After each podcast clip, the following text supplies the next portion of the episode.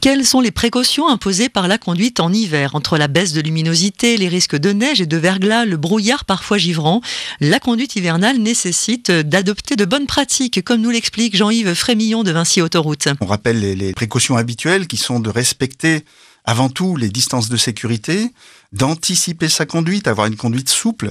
Si les conditions d'adhérence sont précaires, il faut vraiment euh, éviter les changements de direction brusques, les freinages brusques, de façon à garder le contrôle de son véhicule. Et que ce soit sur la neige ou le verglas. Quand le verglas est présent, euh, le mieux, c'est encore de, de s'arrêter sur une aire de service ou une aire de repos et d'attendre que les services de Vinci Autoroute aient pu rendre l'itinéraire euh, dans des bonnes conditions de circulation. Des conditions de conduite en hiver qui entraînent un surplus de fatigue. En hiver, on peut être amené à, à, se déplacer assez lentement, à avoir des temps de trajet qui sont rallongés.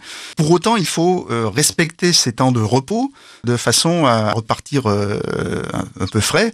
La conduite en hiver est un petit peu plus éprouvante.